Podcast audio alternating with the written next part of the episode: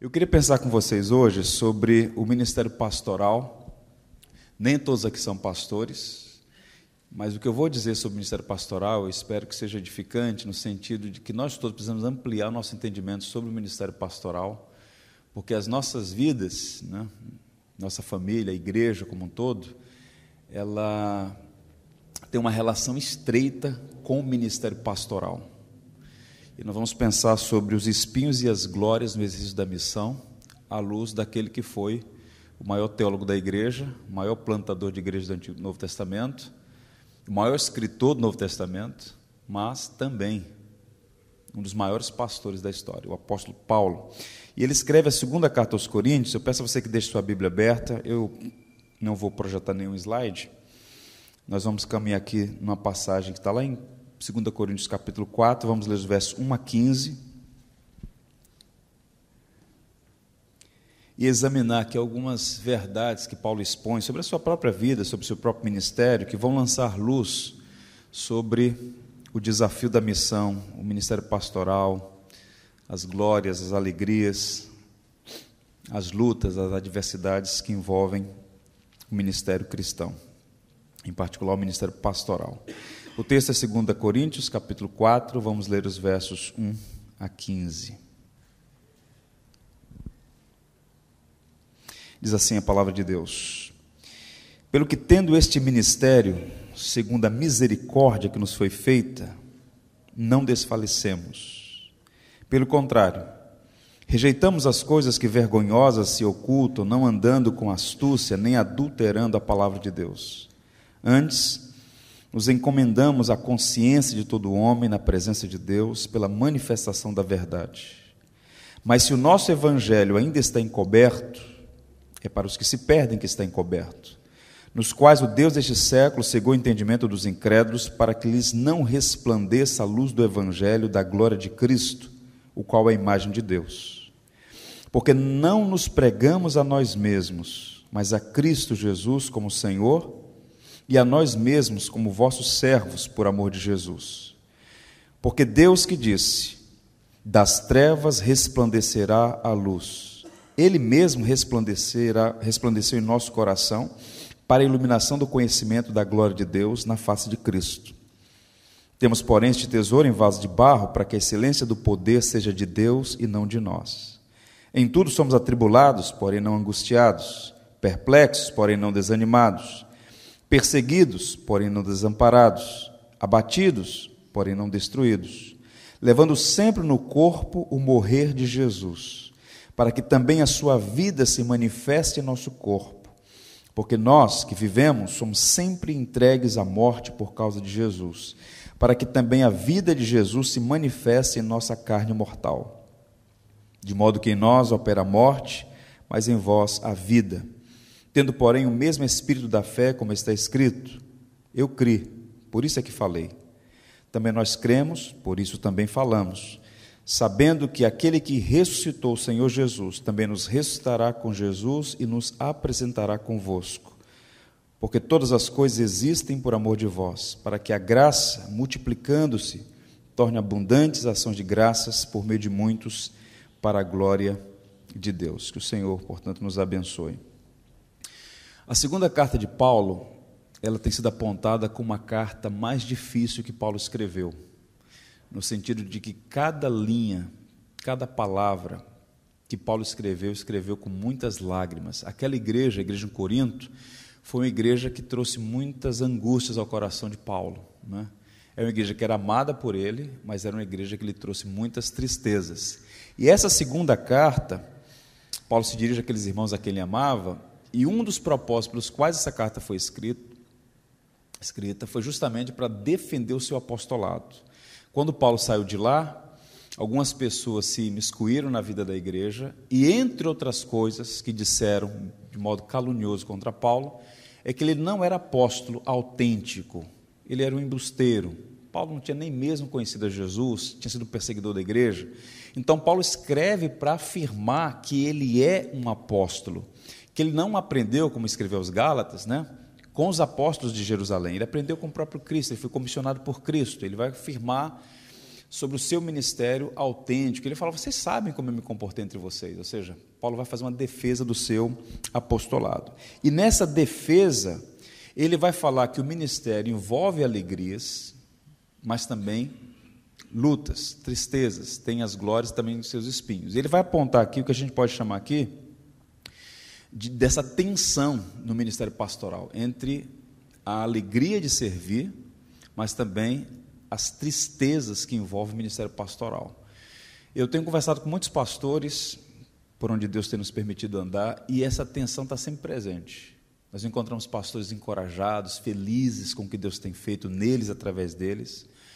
Nós temos visto igrejas crescendo, igrejas saudáveis, né? Deus acrescentando, mas temos encontrado também muita gente muita gente ferida, desgastada, amargurada, perdida, disposta a deixar tudo, famílias arruinadas por conta de pessoas da própria comunidade, absolutamente cáusticas, um criticismo absurdo, e há muita gente precisando ler as Escrituras e, com as lentes adequadas, enxergar o ministério pastoral em particular como de fato ele é.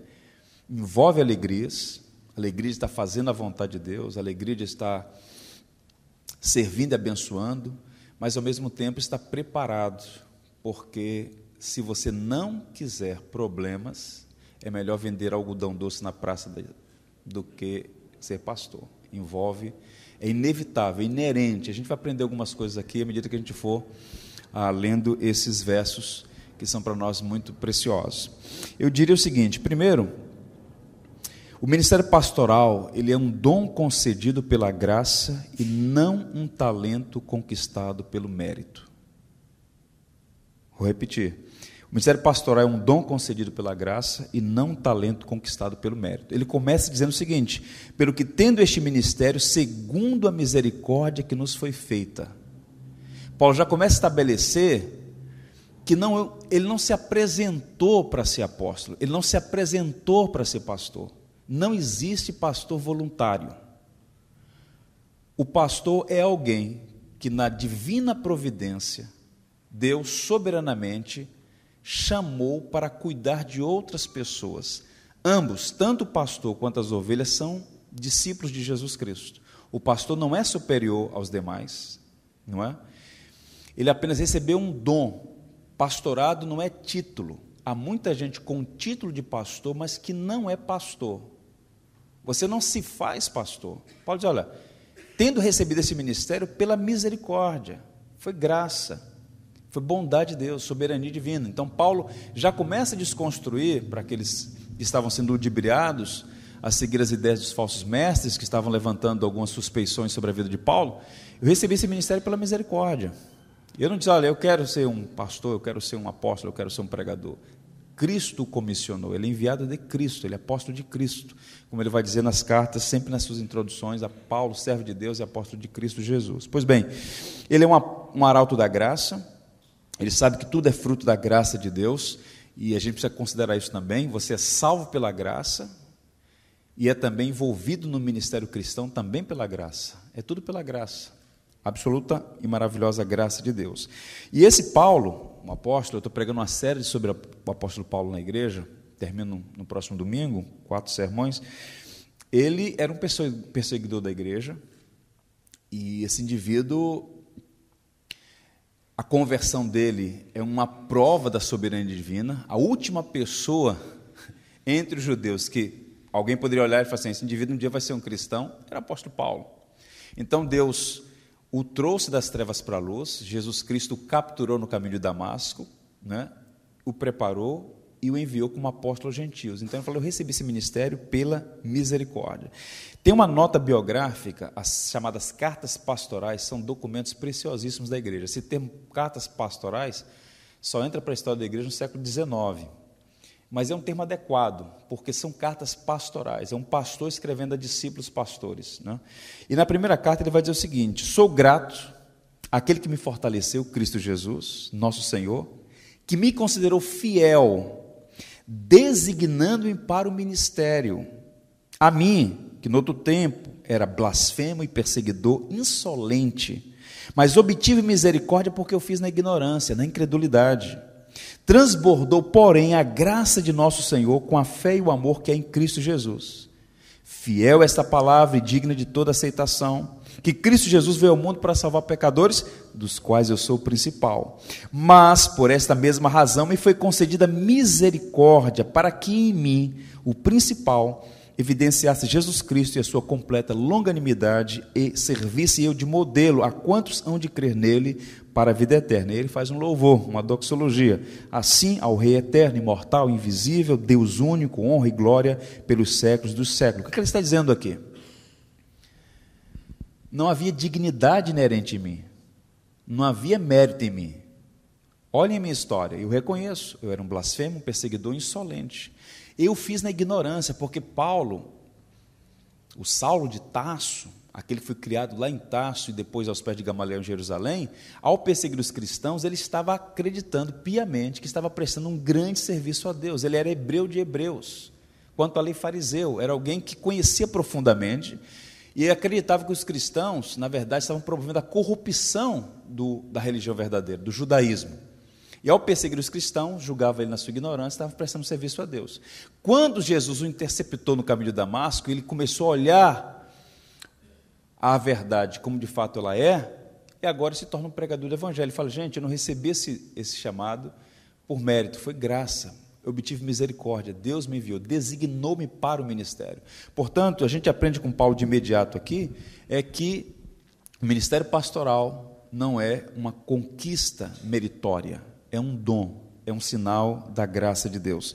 João Calvino, falando sobre a conversão de Saulo, diz assim: A graça de Deus é vista não apenas em um lobo tão cruel sendo transformado numa ovelha, mas também em ele assumir o caráter de um pastor. Ou seja, o lobo foi transformado em ovelha, e essa ovelha agora foi designada para cuidar das demais ovelhas, um pastor de almas. Ele era de fato um pastor de almas. Isso aponta para nós, entre outras coisas, a gente pode aprender muito com esse notável servo de Deus, é que esse indivíduo de grande erudição, que tinha um futuro promissor no rabinato em Jerusalém, ele está cuidando de pessoas. E a gente precisa entender que a membresia cristã do primeiro século, boa parte dela, era constituída de gente analfabeta, escrava e aquele notável homem servindo a pessoas comuns. Não por interesse, não para agregar nada a si, não por cobiça ou torpe ganância, mas para abençoar. Ele era um pastor, o apóstolo Paulo, e essa vocação recebeu ah, por graça. Portanto, pastorado é um dom que Deus dá, independente de quem o recebe. Dom é, portanto, graça. Essa expressão aí, ah, recebi por misericórdia, Misericórdia aqui, remoção das misérias. O Senhor não levou em conta as misérias de Paulo, mas o chamou para ser um servo cuidando da igreja como apóstolo. Isso aponta para a humildade dele. É uma contradição um pastor soberbo. É uma contradição. Por quê? Primeiro, o cristão é alguém que, sem merecimento, foi tirado das trevas para a luz sem merecimento, recebeu um dom para cuidar da igreja. Tudo isso por graça. E o apóstolo Paulo entendia isso. Tanto é que quando ele escreve, na verdade, Lucas escreveu aquele relato, para mim, o mais belo relato de uma atividade pastoral no Novo Testamento, Atos 20, quando ele está se despedindo dos presbíteros de Éfeso, lá no porto de Mileto. Ele vai dizer o seguinte: Vós bem sabeis como foi que me conduzi entre vós, em todo o tempo, Desde o primeiro dia em que entrei na Ásia, aí vem a expressão de Lucas, servindo ao Senhor com toda humildade. Esse indivíduo, a quem Deus dotou de dons para servir a igreja, falou: olha, vocês sabem como eu me comportei o tempo todo. Não foi máscara de alguém que passa um final de semana na igreja. Eu servi o tempo todo aí. Como, gente? Servindo a vocês com humildade. E Paulo está se falando de humildade no contexto em que, no mundo greco-romano, humildade não é virtude. O conceito de humildade como virtude nasce na ambiência da fé cristã. Aristóteles dizia, por exemplo, e ele é um ícone da filosofia, que a humildade é um vício baixo. O grego tinha orgulho, não humildade. Humildade é para pessoas vis. E Paulo então restaura, ou melhor, introduz, seguindo os passos de Jesus Cristo, o conceito de humildade. Ele estava servindo ao Senhor com toda humildade, servindo aquelas pessoas. Por quê? Ele entendia, eu não mereço ser cristão, eu não mereço servir a Cristo, eu não mereço servir a igreja de Jesus Cristo, comprada com o sangue dele, razão pela qual ele lavava os pés de pessoas tão simples. Ele era realmente um servidor, era o conceito que ele tinha. Portanto, isso é fundamental. A Bíblia diz que Deus resiste aos soberbos, mas aos humildes concede graça. Então, se você é pastor, entenda isso. Você recebeu um dom. Isso não tem a ver com você, com mérito. E a igreja tem que olhar para os pastores como pessoas que receberam um dom especial para cuidar da igreja. Pastorado não é título, pastorado é uma graça que Deus concede soberanamente para as pessoas abençoarem. O John Newton, vocês já viram falar do John Newton, possivelmente. Ele foi um mercador de escravos, né? Levava escravos do norte da África para vender, né? Ele compôs o famoso hino depois da conversão, né? Talvez o hino mais famoso em língua inglesa, Amazing Grace. Mas é, é, bem interessante quando o pastor entende de onde Deus o tirou, das trevas. Então, graça. E agora ele dá o privilégio de servir a igreja de Jesus Cristo, como ele, com esse entendimento, vai servir humildemente. E o John Newton pediu, na verdade, ele escreveu o epitáfio dele. Olha, quando eu morrer, eu quero que vocês coloquem essa lápide lá, isso aqui, escreve isso lá. Ele diz o seguinte: está lá em um seminário, um cemitério na Inglaterra. John Newton, uma, uma vez infiel e libertino, um mercador de escravos na África, foi pela misericórdia de nosso Senhor e Salvador Jesus Cristo perdoado e inspirado a pregar a mesma fé que ele tinha se esforçado muito para destruir. A consciência de que é graça, isso faz toda a diferença. Agora, quando o pastor começa a achar que ele é pastor porque ele é melhor do que os demais, que Deus falou assim: olha, rapaz, me ajuda aqui, porque senão o negócio vai ficar difícil ele começa a se perder. Paulo está afirmando: eu não me voluntariei para o serviço. Deus me salvou e me chamou para o ministério. E o fez por graça. Eu obtive essa misericórdia. Ele, ele ignorou as minhas misérias, me habilitou para ser apóstolo. Então, esse é o primeiro ponto que a gente precisa destacar. Pastorado não é um voluntariado, é uma vocação soberana que Deus faz. Deus chama pessoas para isso. Leiam depois, se vocês tiverem interesse, quiserem aprofundar o entendimento sobre isso, uma obra aqui no Brasil, salvo engano, publicada pela Peixe, publicações evangélicas selecionadas. Tem um. O título é O Ministério Ideal do Spurgeon, volume 1 e 2. São as orientações que Spurgeon dava para os alunos do Spurgeon College lá em, em Londres, que ele fundou então, aquela escola de pastores recebia treinamento do próprio Spurgeon né, e outros pastores mais. E tem uma, tem uma nota lá em um, dos, um das, dos volumes, que não recordo qual agora, em que ele recebe um estudante, ele vai entrevistar um rapaz que está aprendendo a estudar, e ele quer saber se o indivíduo realmente foi chamado para cuidar de pessoas, para ser um pastor.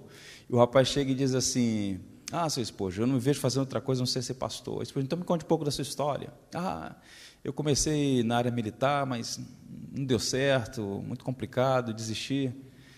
Aí depois fui para a medicina, meu pai é médico, também não, não, não deu certo na medicina. Eu montei um comércio, o negócio faliu, aí eu vi, bem, só resta agora, só você pastor.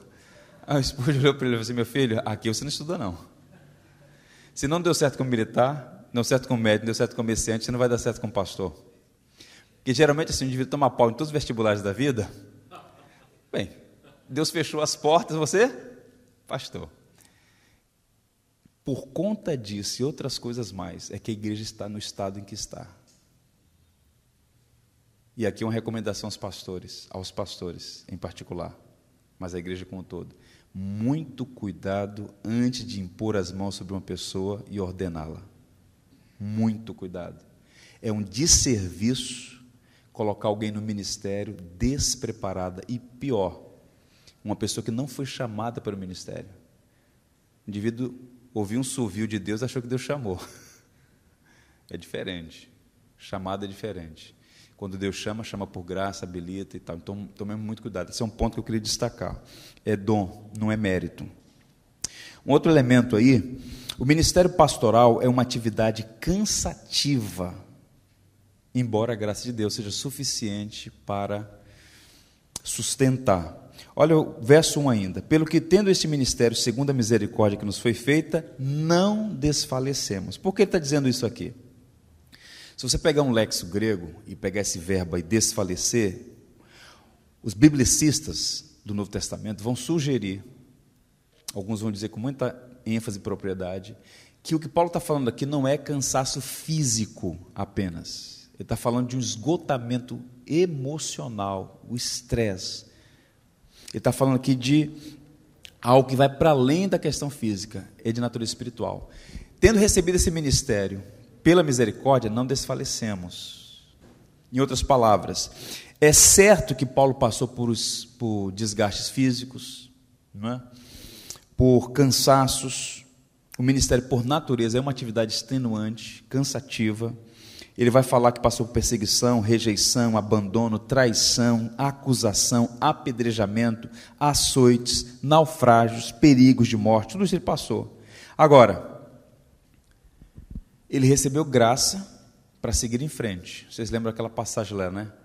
Por três vezes clamei ao Senhor para que me tirasse espinho na carne. A minha graça te basta, porque o meu poder se aperfeiçoa na fraqueza. Agora, inevitavelmente, o ministério é cansativo. Cuidar de pessoas é cansativo. Porque você lida com gente, gente, cada um tem sua história, sua formação, suas crises, né? O indivíduo é salvo, já foi tirado das trevas para a luz, mas ainda há muitas trevas no coração. Esse processo de cuidar de gente é extremamente difícil. Alguém já falou que o pastorado é a atividade de cuidar de pessoas enquanto você sangra. É? Então, Paulo sabia disso. Ele está escrevendo para uma igreja extremamente dura. Foi uma igreja que lhe deu muitos problemas. Tendo recebido esse ministério pela misericórdia, não desfalecemos. Né? Agora, o que é interessante nesse processo é que há uma honestidade muito clara em relação a isso porque o indivíduo tem que entrar no ministério, abraçar essa vocação, consciente dos espinhos da jornada. E a Bíblia não vai falsear isso, dizendo: olha, você só vai receber elogios, condecorações, encorajamentos. Não, não é assim. Quando Ananias, lá na Síria, em Damasco, recebeu a orientação assim: ó, vai à rua direita, Saulo está lá, impõe as mãos sobre ele Está toda aquela orientação, Ananias fica apavorado. Não, vai porque esse instrumento é escolhido por mim. Às vezes a gente faz aquela leitura e passa por cima de uma expressão que é usada ali, que desde o início já estava pontuando o que é que ele ia passar. Atos 9,16 diz assim: Jesus, a Ananias, eu lhe mostrarei o quanto importa sofrer pelo meu nome. O perseguidor, daqui a pouco será perseguido. Eu, vou mostrar o quanto importa ser perseguido por causa do meu nome. Quando a gente vai observar a última viagem de Paulo, quando ele faz a última viagem, terceira viagem, quando ele chega no porto de Cesareia, na região ali, e ele está indo para Jerusalém, o pessoal fala: olha, não vá, não vá. Tem até aquela profecia: você vai ser preso. Aí ele diz assim: olha só que coisa linda, não me impeçam, eu estou pronto não apenas para ser preso, mas para morrer pelo Evangelho. E ele vai para Jerusalém.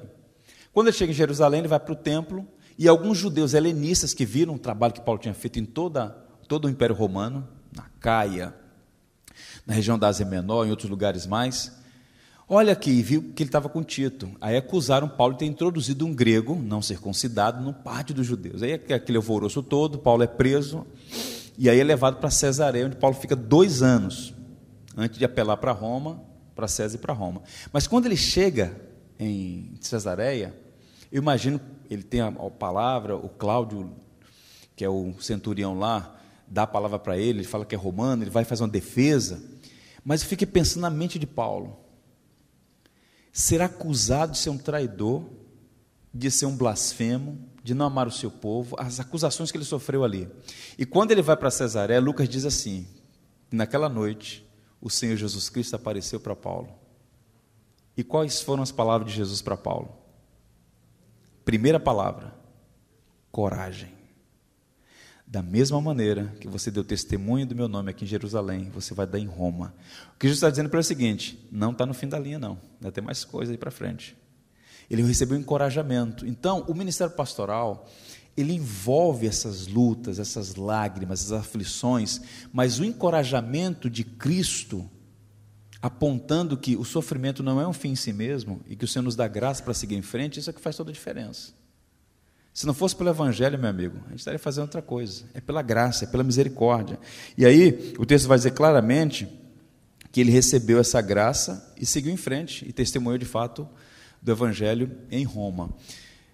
Basta ouvir o compartilhamento de pastores, de líderes de um modo geral, e nós vamos observar que, na verdade, todos, sem exceção, já passaram por muitas dificuldades, e essas dificuldades, elas precisam ser encaradas como parte do ministério. E como dizem os puritanos ingleses, essas aflições do ministério são as mãos do divino oleiro nos moldando. Paulo foi moldado pelas dificuldades pelas quais passou. Né? E ele vai chegar a dizer que a nossa leve e momentânea tribulação, o camarada que passou por pedrejamento, naufrágios, açoites, quarentenas, falar de leve e momentânea tribulação porque ele tinha um olho na eternidade. Então, recebeu o ministério pela misericórdia, ele passou por aflições, mas não desfaleceu, porque Cristo sempre estava presente e faz a diferença. Razão pela qual ele pôde cantar na prisão, né? ele pôde enfrentar as lutas que enfrentou. Você pega a segunda carta dele para Timóteo, ele escreve dentro da prisão, na antessala do martírio, escrevendo palavra de encorajamento para Timóteo. Ou seja, o que faz a diferença realmente é a maravilhosa e bendita graça de Deus dando suporte ao pastor. Portanto, a missão de pastorear é realizada com lágrimas de alegria, muitas alegrias, mas também tristezas. Tente imaginar, por exemplo, a atividade de um pastor. Eu vou sair agora à tarde e vou visitar um irmão que fez um cirurgião ontem à tarde. Rapaz jovem, câncer no intestino, está lá no Copador. Então você sai do hospital, vai para a maternidade visitar. Então você está no cemitério, está na maternidade, está na festinha de criança de um ano, as tensões emocionais na vida de um pastor, alegrias. Um chega que te dá uma grande notícia, uma boa notícia, outro chega que dá uma notícia. As aflições, as angústias, as dificuldades pelas quais um pastor passa realmente são extremamente intensas.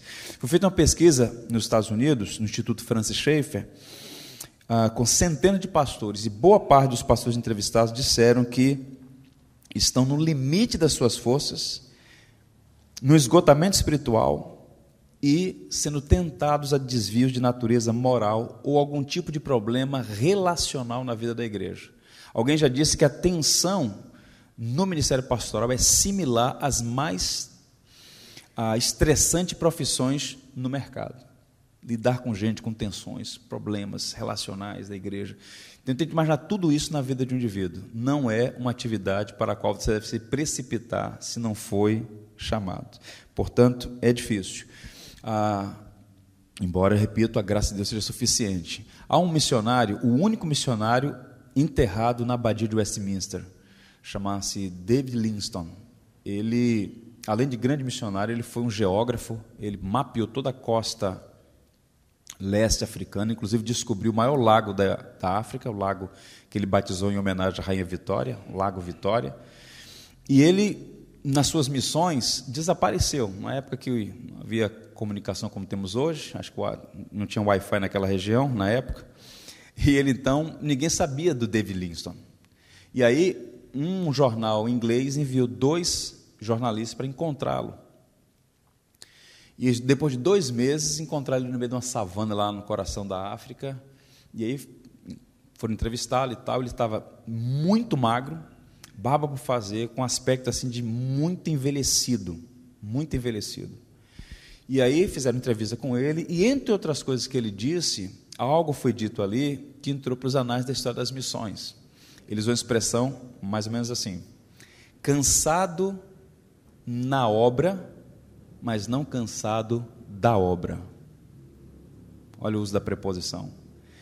O exercício do ministério é extremamente extenuante cansa, traz fadiga.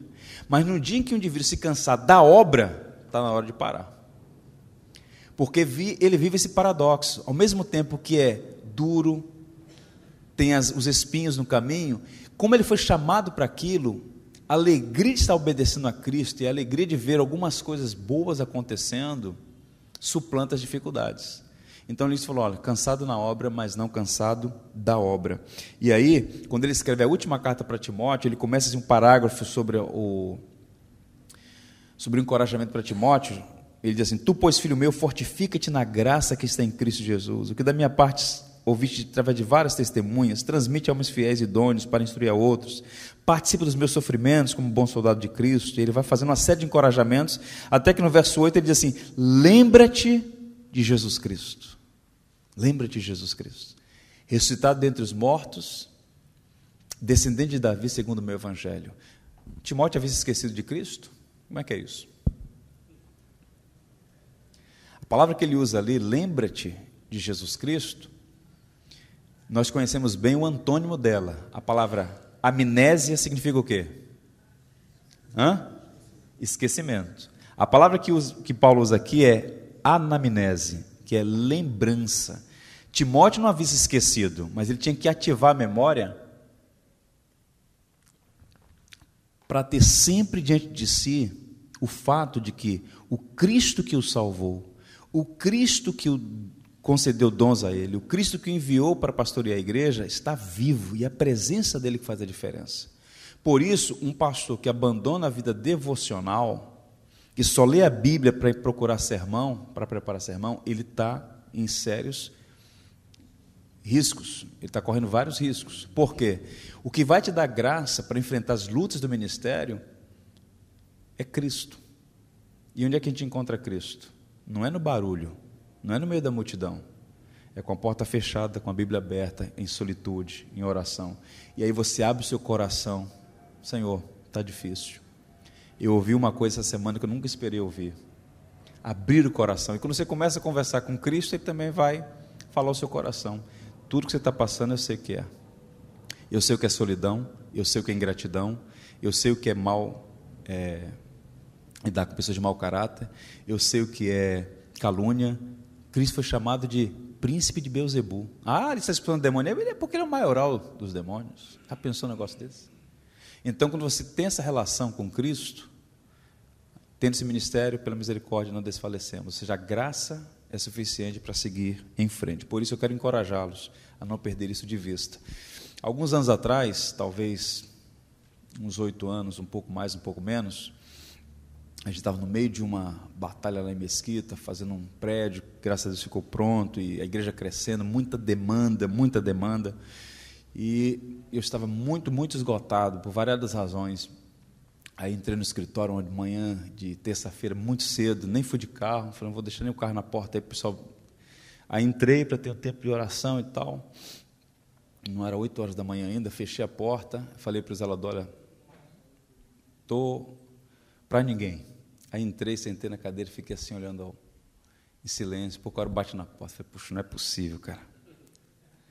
Aí abri a porta, irmã Marisete, uma senhora que recentemente completou 80 anos, praticamente sem nenhuma formação, sem escolaridade, mas aquela mulher piedosa, que sustenta a vida da igreja de oração, abri a porta, ela falou assim, deu um sorriso, falou, pastor, posso entrar? Aí ela entrou. Eu passei a noite inteira orando pelo pastor e Deus me enviou aqui para dizer uma coisa: a graça de Cristo basta. Olha só, é isso que fortalece. Aí nós abraçamos, oramos, para você seguir em frente. Então, o pastor, ele tem que ter isso em mente. Há muita gente se precipitando para o ministério achando que só envolve alegrias e glórias, mas o pastorado, ele tem que ser encarado como ele é é uma jornada extremamente extenuante, embora a graça de Deus seja suficiente para sustentar aqueles que foram de fato chamados. Caminhando, o ministério pastoral exige integridade no conteúdo da pregação. Observe o verso 2. Pelo contrário, rejeitamos as coisas que por vergonhosas se ocultam, não andando com astúcia, nem adulterando a palavra de Deus, antes nos recomendamos a consciência de todo homem na presença de Deus, pela manifestação da verdade. Falsos mestres, né, motivados aí pelo brilho do ouro, pelo holofote dos aplausos, talvez, estavam adulterando o evangelho e faziam isso de uma maneira muito sorrateira, dizendo assim: olha, Paulo não é um pregador do evangelho, Paulo não é apóstolo de Cristo, né? E Paulo vai reputar a prática daquela gente como sendo vergonhosa, é? as coisas que por vergonhosas praticam. E ele vai destacar que um ministério cristão essencial, fiel à palavra de Deus, tem algumas características. E uma coisa fundamental, e aí você vai distinguir quem é pastor e quem é lobo, pelo conteúdo da pregação. Não é pelo jeito de se vestir, não é pelo jeito de falar simplesmente. O conteúdo da pregação revela muito quem é pastor e quem é lobo. Paulo vai falar assim: que o pastor, aquele que foi chamado, salvo pela graça e colocado no ministério pela mesma misericórdia, ele é alguém que não adiciona nem subtrai nada ao evangelho. Pastor não tem mensagem.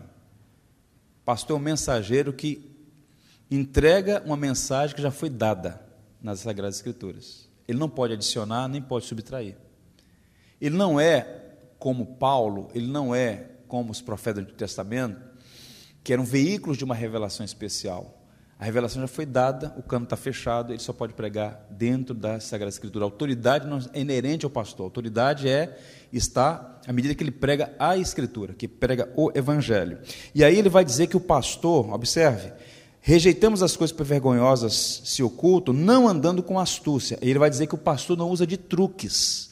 A palavra astúcia aqui é a ideia de atrativos enganosos para atrair as pessoas. Que coisa impressionante, né? O pregador, o pastor, não usa de truques. E essa palavra só aparece cinco vezes no Novo Testamento, e todas as vezes que é usada, é usada num tom negativo. Em outras palavras, o que Paulo está dizendo é que o pregador do evangelho não usa de astúcia, de engano, de ludibrio. Isso é próprio de falsos mestres, que fazem o quê? Manobras psicológicas, apelos que mexem com as emoções das pessoas, às vezes com motivação torpe, gananciosa. E uma característica do verdadeiro mestre é que ele não manipula a mensagem para agradar as pessoas, ele prega o evangelho. E no Evangelho há coisas boas de se ouvir e há coisas indigestas, como nós vamos mostrar. Nesse livreto que eu falei para vocês, o pregando para jovens pastores, né, para pastores em formação, ele vai dizer o seguinte: as tolices não se transformam por, por pronunciá-las aos gritos. Não adianta berrar. Tolice é tolice, falando baixo, falando alto. Renunciemos aos truques dos oradores profissionais ao esforço de alcançar os efeitos, o clímax estudado, a pausa premeditada, a afetação teatral, o falar sofisticado, as tantas coisas que observamos em certos teólogos pomposos que ainda sobrevivem na face da terra. Ele está falando como tem gente que usa de truque. Para falar assim, ah, não, a gente não precisa disso, de artifício, de truque, de manobra. Isso não. E mais, o pastor não adultera a palavra, ele vai dizer assim, não adulterando a palavra de Deus. Essa expressão é usada aqui em toda a Bíblia. A palavra que Paulo usa aqui, só aqui. No verso 2. Nem adulterando. A ideia aqui, ele está fazendo alusão aos falsários que usavam água no vinho para aumentar a receita, a renda, né? Ou mesmo, como a gente vê isso no interior, em alguns lugares, o indivíduo adiciona água ao leite, por exemplo. Ele adultera a natureza do produto. E aqui no Rio de Janeiro a gente ouve a expressão gasolina batizada. Né? O que é, é gasolina batizada? Não é que ela é crente, é que ela, ela foi misturada. Né? Paulo está dizendo: olha, o pregador não é alguém que fica adicionando coisas ao Evangelho, adulterando. E vou dizer uma coisa para vocês, digo isso com muita tristeza tem muito evangelho adulterado por aí, com adições que não tem fundamentação das Escrituras.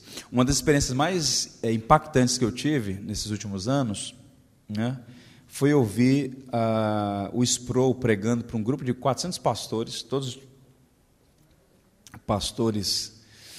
Uh, com 10, 15 anos de ministério no máximo, ele já é um veterano já, alguns anos, e ele disse uma coisa interessante, ele estava pregando em Romanos, e a expressão que ele pegou em Romanos capítulo 1 era assim, o evangelho de Deus. Ele pegou essa expressão, o evangelho de Deus, e fez um sermão.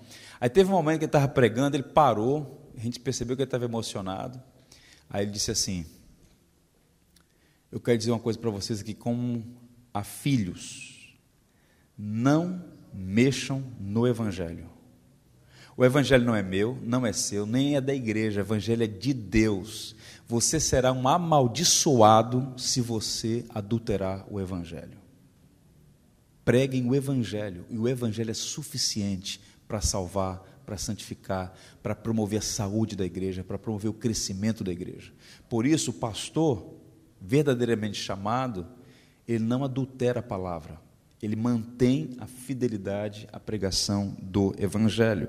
Paulo vai dizer aos Galas: admira-me que estejais passando tão depressa daquele que vos chamou na graça de Cristo para outro Evangelho, que não é outro, senão que há alguns que vos perturbem e querem perverter o Evangelho de Cristo. Aí ele vai dizer uma coisa que o politicamente correto não gosta. Mas ainda que nós, ou mesmo um anjo vindo do céu, vos pregue evangelho que vai além do que vos temos pregado, que seja o quê? Anátema. E anátema é, é eufemismo. A palavra forte é maldito. É um amaldiçoado quem adultera o evangelho. Está debaixo de maldição. É o que Paulo está dizendo aqui. Assim como já dissemos, e agora repito: se alguém vos prega evangelho que vai além deste que recebeste, aí ele vai dizer mais uma vez: seja anátema, que seja maldito. E hoje você tem um pudor dos evangélicos em relação a certos personagens, celebridades no mundo gospel evangélico brasileiro, a certas igrejas que tem placa de igreja, mas o conteúdo não tem evangelho. A gente fica então às vezes com cuidado, com certa reserva, não, não julgueis para que não sejam julgados, né? Quem não ajunta espalha. Olha a palavra de Gamaliel. Se é de Deus, vai continuar. E começa.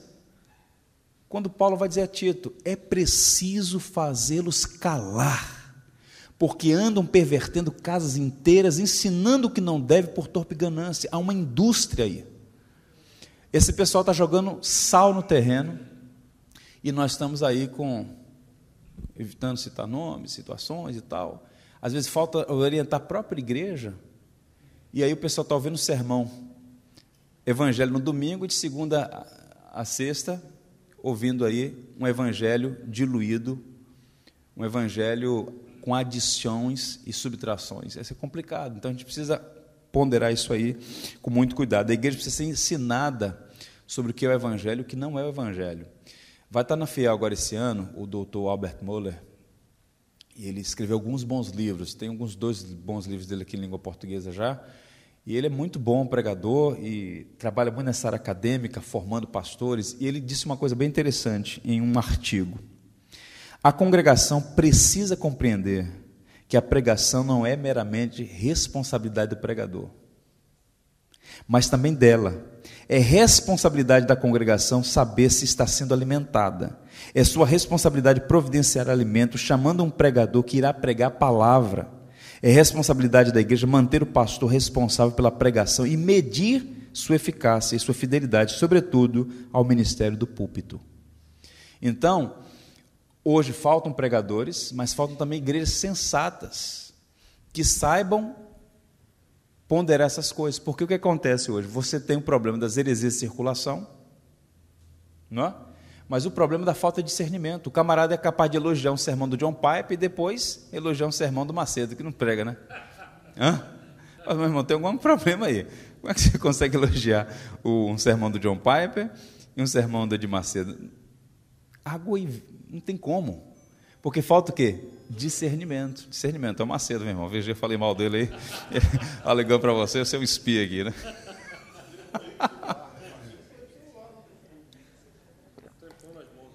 Pois bem, então o conteúdo da pregação tem que realmente é uma marca distintiva do pastor, do pregador.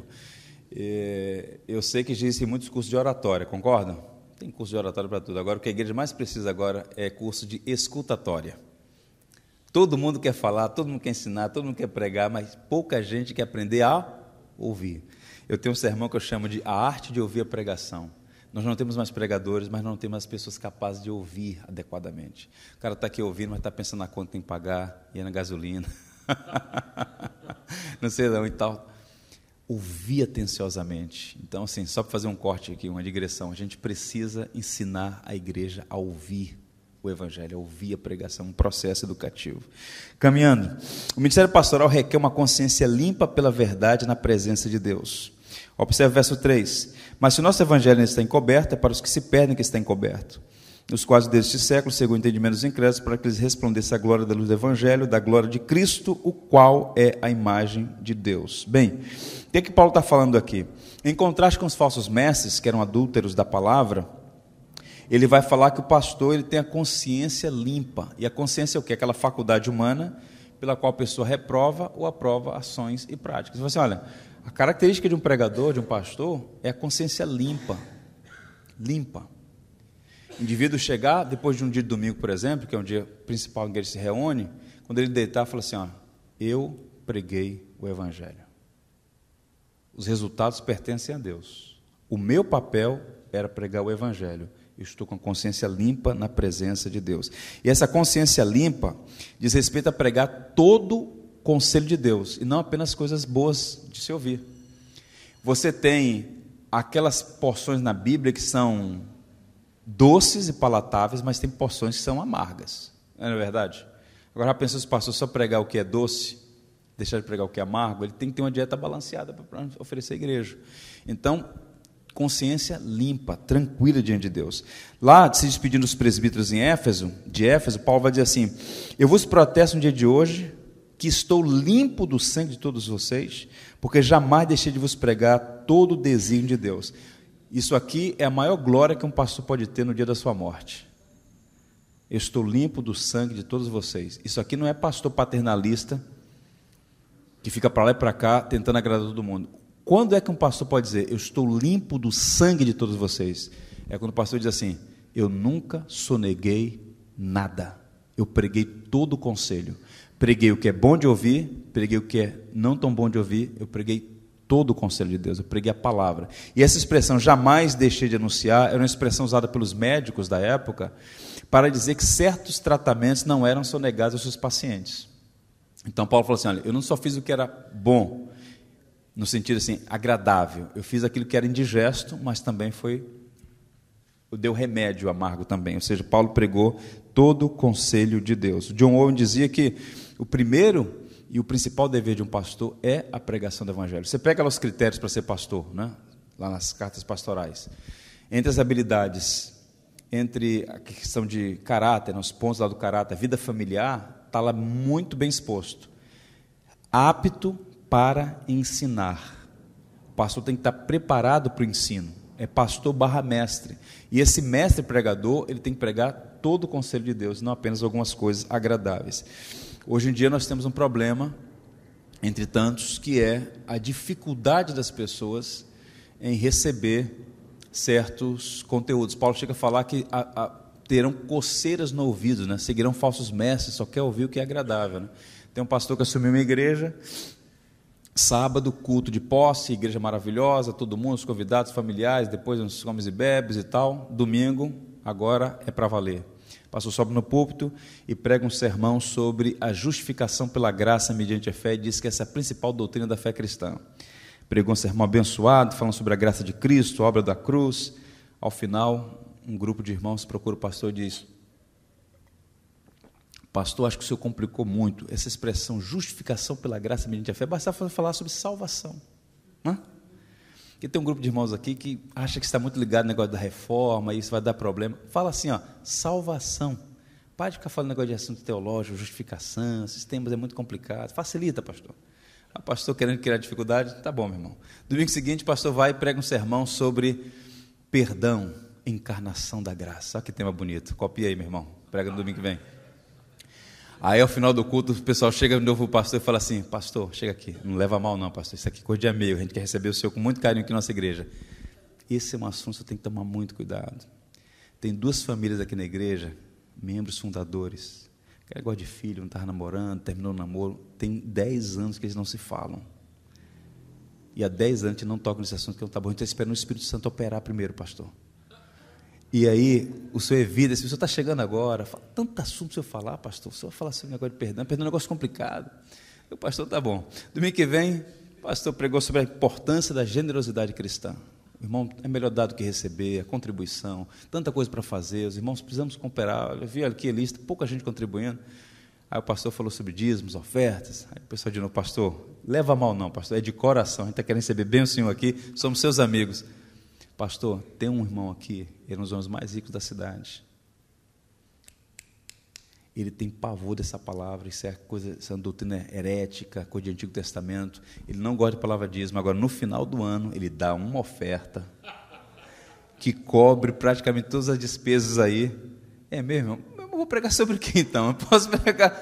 Pastor, fala dos judeus, aqui não tem nenhum. Então, tem muita igreja que quer manipular a mensagem do pastor. E quando o pastor se deixa ludibriar, o que, que ele faz? Ele fica. Paulo fala assim: ó, Eu estou limpo do sangue de vocês. Então, o pastor é alguém que chega na igreja e fala assim: ó, Eu estou limpo do sangue de vocês. Eu nunca deixei de pregar o evangelho. Isso é fundamental na vida de um pastor.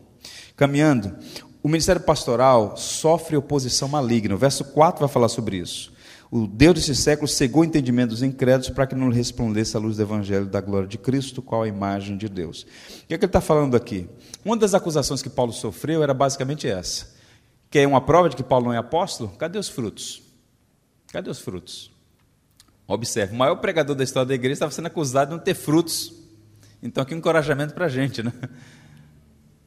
Paulo estava pregando, o rapaz dormiu e caiu. Falei assim: se você estiver pregando alguém estiver dormindo, fala assim: Paulo também passou por isso. o problema é se ele cair e morrer, você não vai, você, você vai resolver esse problema. Paulo foi lá, orou, o camarada voltou para a pregação e Paulo continuou pregando até de manhã. Então, tem uns consolos assim, né? Então o pessoal falou: não, esse camarada. Ó. E Paulo falou: olha, presta atenção, vocês não estão entendendo a coisa. O problema não está na semente nem no semeador. O problema está na o solo, usando aquela linguagem da sermão do semeador. O problema, vocês não entenderam a teologia. O Deus desse século, ele colocou um véu sobre a mente das pessoas para que não resplandeça o evangelho da glória de Cristo. De modo que o problema não sou eu, Paulo. O problema é que não depende do homem a conversão do outro.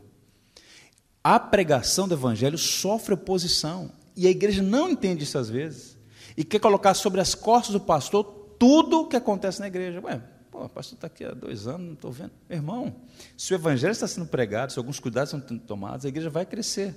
Mas há uma diferença entre crescimento natural, processual, porque a metáfora é biológica, não é aritmética, e tem que entender que há um véu sobre a mente das pessoas, é um processo. E Paulo está falando sobre isso. Há uma oposição maligna. O Warren Wisber vai dizer, o Warren Wisber, que Satanás cega a mente do pecador e o pecador decaído tem mais facilidade em acreditar em mentiras do que crer na verdade. E o pregador, o pastor, tem que entender isso. Que há uma oposição à pregação do Evangelho. Ele vai chegar a dizer o seguinte: porque nós somos para com Deus o bom perfume de Cristo, tanto os que são salvos como os que perdem.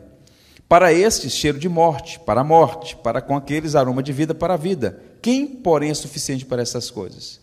Porque nós não estamos, como tantos outros, mercadejando a palavra de Deus. Antes, em Cristo, é que falamos na presença de Deus, com sinceridade e da parte do próprio Deus. O que ele está falando? Que o Evangelho, o mesmo Evangelho, tem cheiro de vida para uns e cheiro de morte para outros.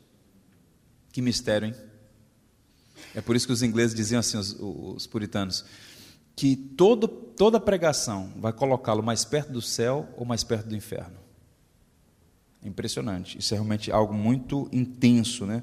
O problema não era Paulo, o problema era realmente esse véu sobre a mente. A pregação do evangelho tem uma, é, sofre oposição. Eu fui criado numa tradição batista, cristã, lá na nossa igreja, e o pastor ele tinha muito essa consciência. Então ele tinha um grupo de irmãos que ficava orando né, durante a semana e durante o culto, ele falava: Você está aqui no culto, sobre tudo que vai pregando, esteja orando, porque há uma intensa batalha. A expressão batalha espiritual hoje ela foi completamente pervertida no seu sentido bíblico, e por conta disso a gente esquece isso. Há uma batalha.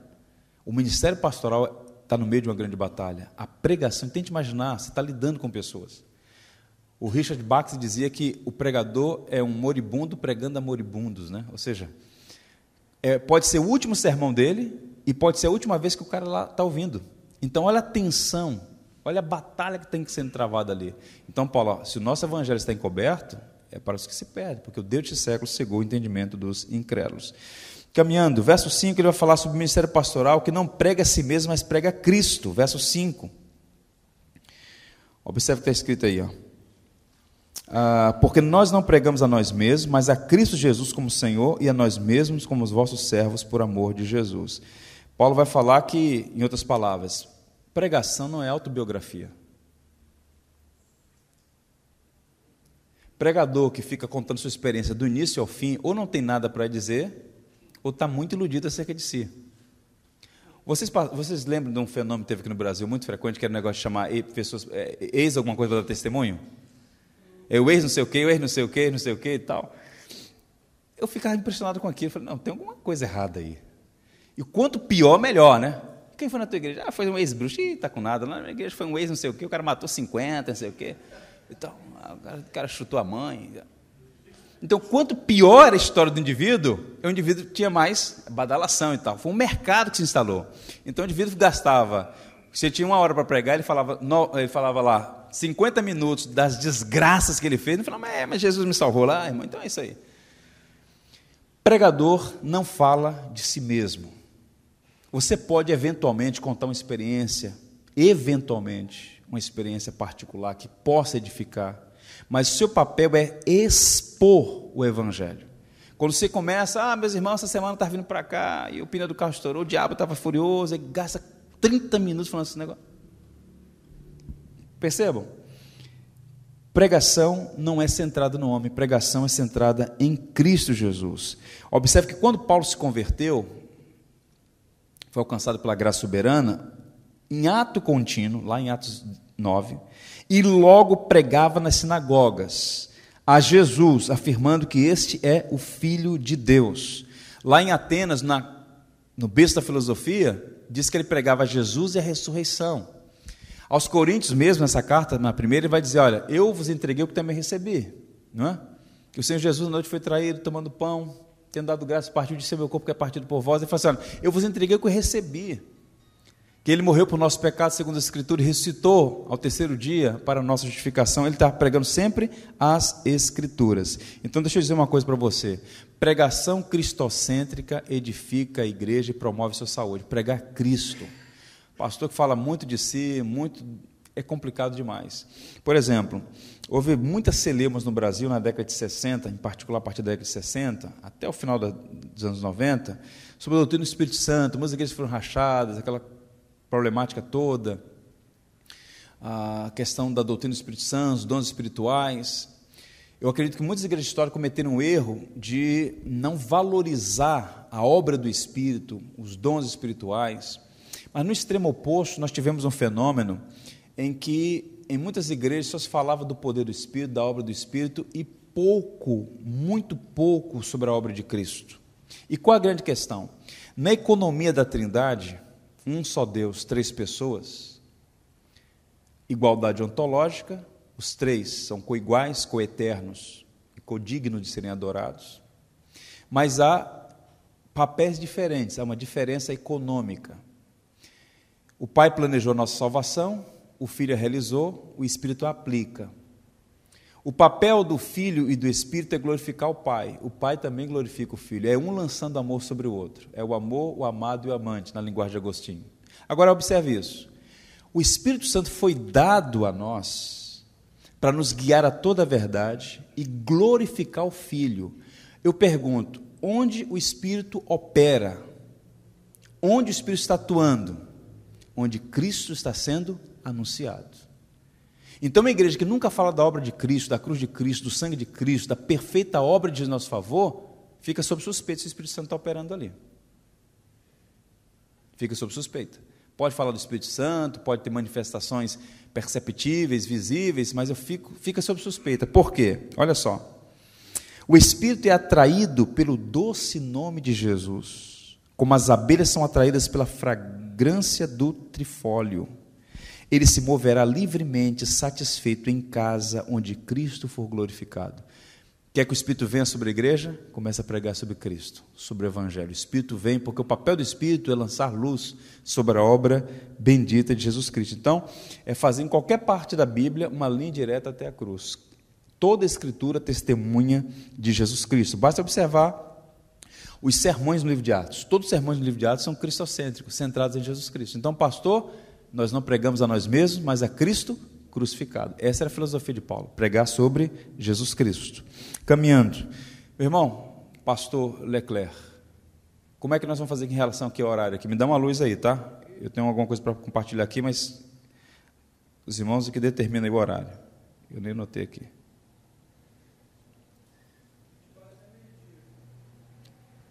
Tá bom. Eu vou, eu vou pontuar mais umas coisas que eu vou abrir para algumas perguntas. Tá, vou caminhar aqui. São 11 17 Vamos aqui no verso 6. Ah, porque Deus que disse: Das trevas resplandecerá a luz, Ele mesmo resplandeceu em nosso coração para a iluminação do conhecimento da glória de Deus na face de Cristo. Esse verso ainda vai lançar que o ministério pastoral crê, crê que o Evangelho é o poder de Deus. Tente imaginar um pregador que não crê no que está pregando. Ele fala aquilo, mas não tem confiança. Paulo fala assim: olha, porque Deus que diz, das trevas resplandecerá a luz, Ele mesmo resplandeceu nosso coração para a iluminação do conhecimento da glória de Deus na face de Cristo. É um versículo riquíssimo. E um estudioso chamado Kistemacher, ele vai dizer o seguinte: na primeira criação, Deus ordenou a luz brilhasse, haja luz. Na nova criação, você e eu, as novas criaturas, Ele mesmo brilhou em nossos corações. É Deus quem resplandece a luz no nosso coração.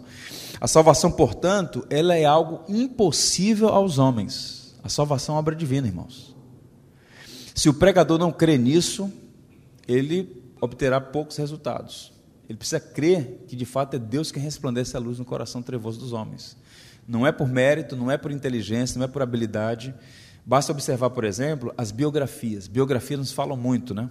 A biografia do Spurgeon é curiosa. O Spurgeon estava indo para um determinado lugar, surge uma nevasca, ele entra numa capela metodista, a igreja está vazia, faltou combustível na cidade, e aí alguém tem que pregar. Culto sem pregação não é culto. Alguém sobe no púlpito, despreparado, uma pessoa simples da igreja, simplesmente quer, tem que ter alguma coisa. Então ele abre a Bíblia em Isaías e começa Olhai para ele vivereis, olhai para mim vivereis. Fica repetindo praticamente aquelas passagens. Lá atrás tem um rapazinho de 15, 16 anos ouvindo aquilo e o evangelho resplandece sobre aquele coração e ele se torna no futuro o que é chamado de príncipe dos pregadores. Vejam que de fato não é habilidade do pregador, não é eloquência do pregador, é a soberania resplandecendo luz sobre o coração. O homem está em trevas. Só o Evangelho pode tirá-lo dessa condição. Se o pregador não crer nisso, e se começa a usar técnica de manipulação, ele está mostrando que não conhece o Evangelho e que não depende da soberania divina para ah, ver de fato Deus graciosamente salvando pessoas no meio da sua congregação. Você pega a trajetória de Paulo no caminho de Damasco, vai ver claramente isso. Diz que uma luz brilhou sobre ele, né? Saulo, Saulo, por que me persegues? Quem és tu, Senhor? Imagina ele perguntando isso: Quem és tu? Eu sou Jesus a quem tu persegues. É uma, uma conversão belíssima, né? Soberania de Deus na vida do apóstolo Paulo, né? Portanto, alguém disse assim: dicas aos pregadores, nem todos que são, mas aos pregadores, ouçam. Pregador, Todas as dicas práticas do mundo não podem salvar um ser. Vou repetir. Todas as dicas práticas do mundo não podem salvar um ser. Lázaro não precisava de sete passos, ele precisava do poder da ressurreição pregador começa a depender de muita coisa. Muito... Eu recebi recentemente uma pessoa lá na igreja que eu me segurei para não rir. Sabe quando você ouve um negócio o pastor está vendo sério, assim, está segurando para não rir? Eu pastor, eu estou cansado desse negócio de sete passos. Todo sete passos. Primeiro passo, segundo passo. Pastor, eu estou com um problema com essa expressão passo.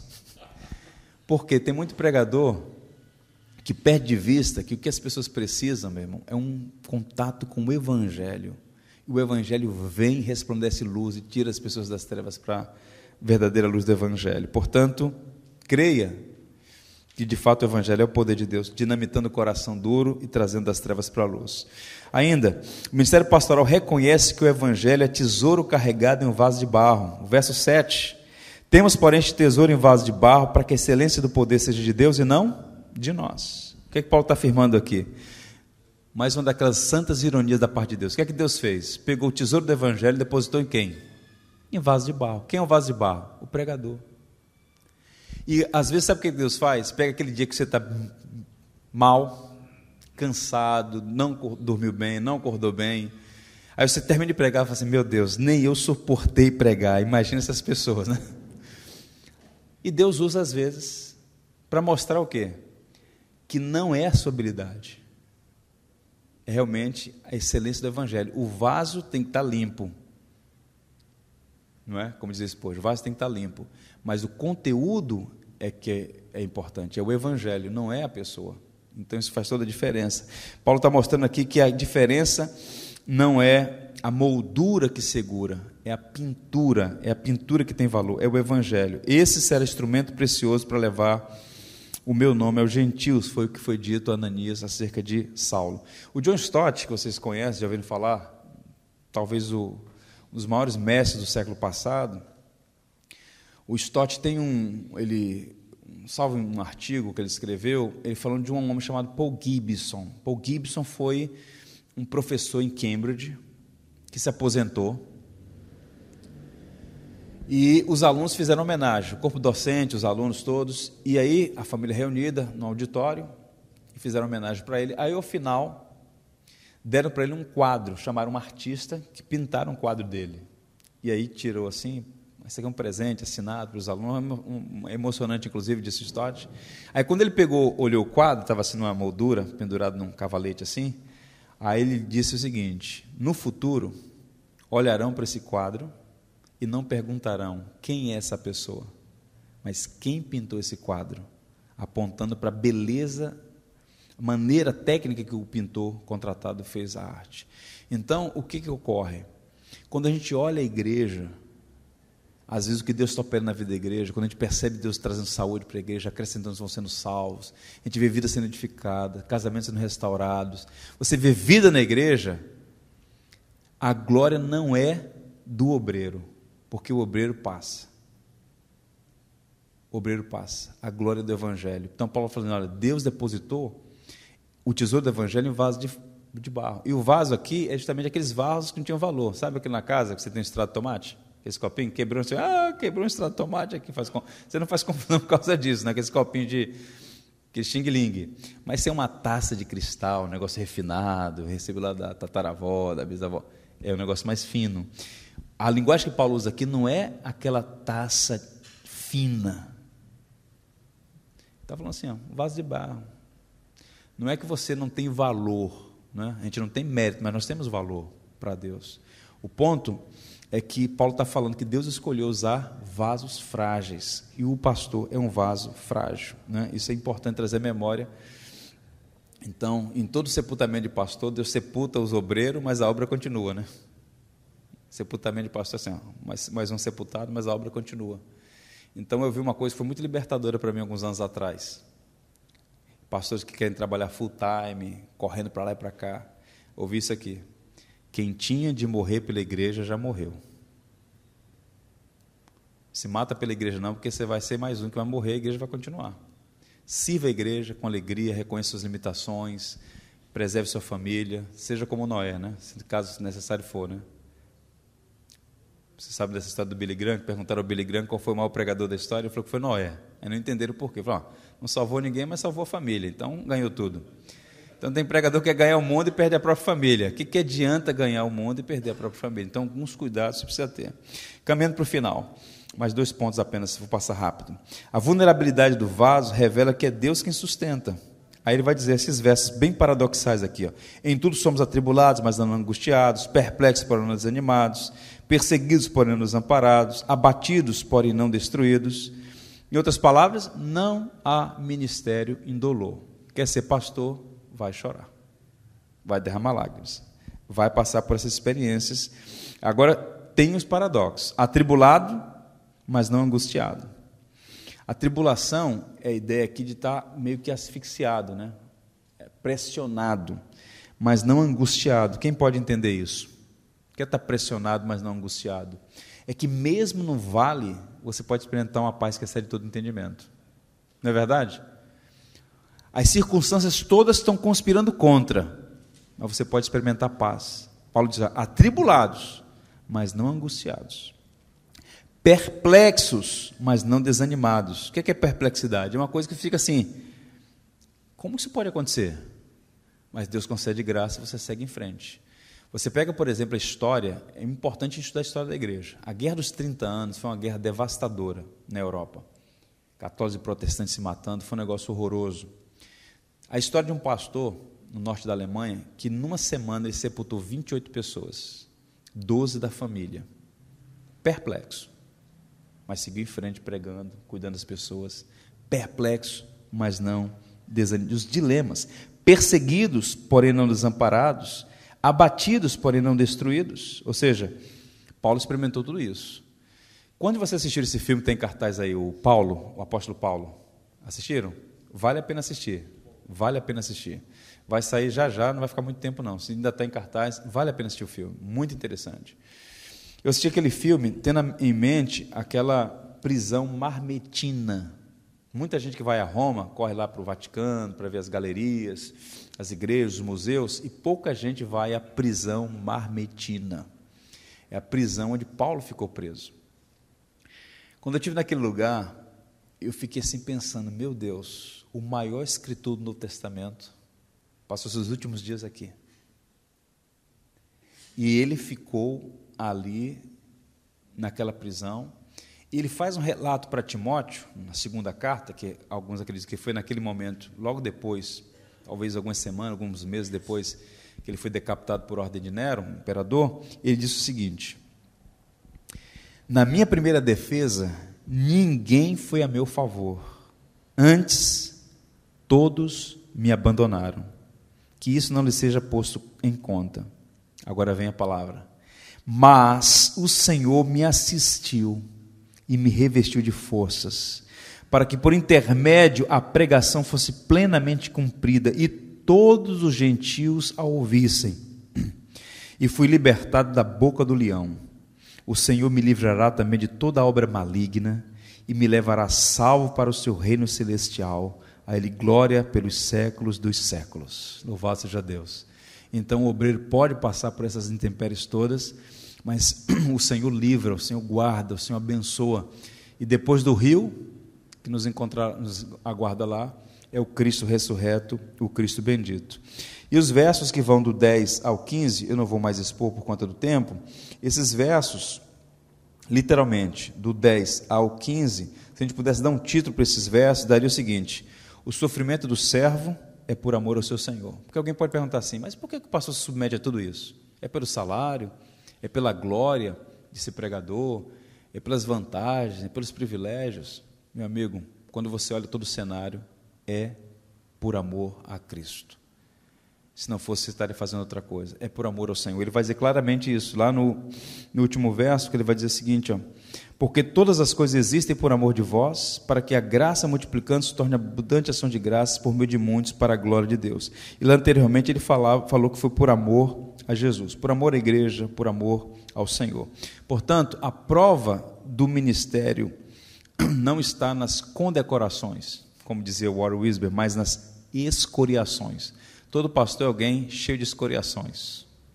Muita luta, muito espinho, mas a graça suplanta essas dificuldades todas e o Senhor nos faz perseverar no ministério, buscando servir e abençoar a igreja, porque o trabalho que é feito no ministério pastoral ecoará por toda a eternidade. Há um homem na Inglaterra chamado, viveu nos dias de Spurgeon, chama-se Charles Simeon. Ele é chamado de o Jó da Inglaterra. Pouca gente conhece sobre esse homem. Mas ele foi um dos grandes pregadores do século XIX. Se você não conhece sobre a história dele, vale a pena ler, Charles Simeon. E a história dele é muito interessante por a seguinte razão. Ele cresceu no ambiente da igreja anglicana, então você nasce já dentro da igreja, batizado na infância, está no senado da igreja, a família toda aristocrata, inglesa, e lá, pelos seus 16 anos de idade, ele se converte mesmo. Ele tem uma experiência de conversão. E aí, ouvindo as pregações e tal, ele, então ele percebeu que Deus estava chamando para o ministério como pregador, como pastor. Ele se apresenta, vai para o seminário, e o bispo, a igreja anglicana tem essa estrutura piramidal, falou assim: olha, esse jovem tem futuro. E começou a investir nele. E o colocou para ser o pastor da igreja da Trindade em Cambridge, que era a igreja da universidade. E essa igreja, ela estava aposentando um pastor que ficou lá muito tempo e ela tinha preferência por outro pastor. Mas lá não é a igreja que escolhe, o bispo não, quem vai para lá é o Charles. E boa parte da igreja não aceitou o trabalho dele, não aceitou ele como pastor.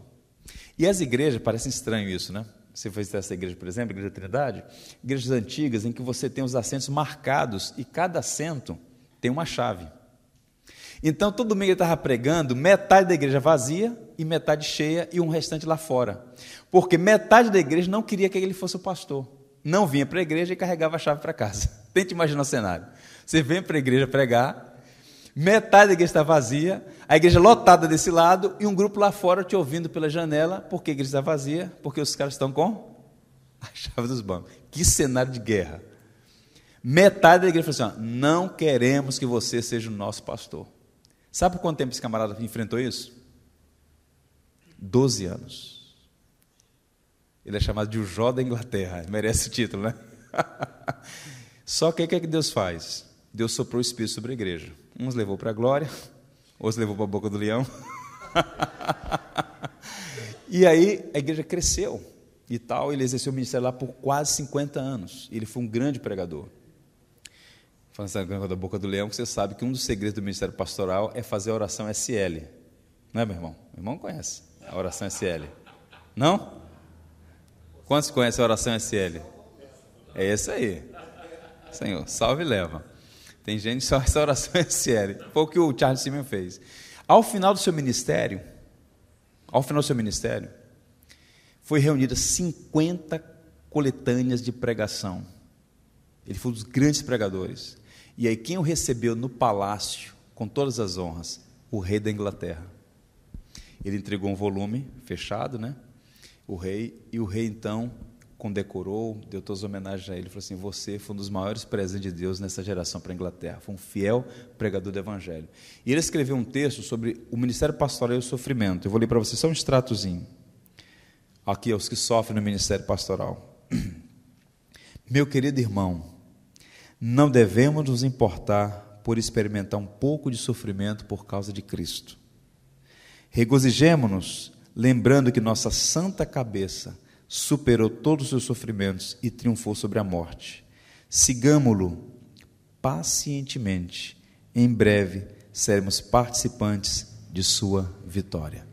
Ele estava com a mesma mentalidade de Paulo. Nossa, nossa tribulação é leve e momentânea. Você não trabalha apenas para a igreja, você serve a igreja, você abençoa os irmãos, mas você foi chamado pelo Senhor que te salvou e te colocou num propósito específico. Então, vale a pena suportar as aflições, pregar com fidelidade, trabalhar com excelência, com alegria. Às vezes a gente passa por aqueles momentos trevosos, difíceis, há mais perguntas do que respostas, dúvidas, dilemas, as crises, mas a graça de Deus é suficiente. Eu quero encorajá-los, portanto, a serem autênticos pregadores do Evangelho, aqueles que não são pastores, aqueles que ah, estão inseridos na vida da igreja, deem suporte, deem apoio. Não é tarefa fácil esse ministério, o ministério pastoral, que não é o único ministério da igreja, mas é o ministério fundamental para a vida da igreja. Portanto, que o Senhor os abençoe e essas marcas distintivas do ministério pastoral possam servir para a nossa edificação. Que o Senhor abençoe vocês.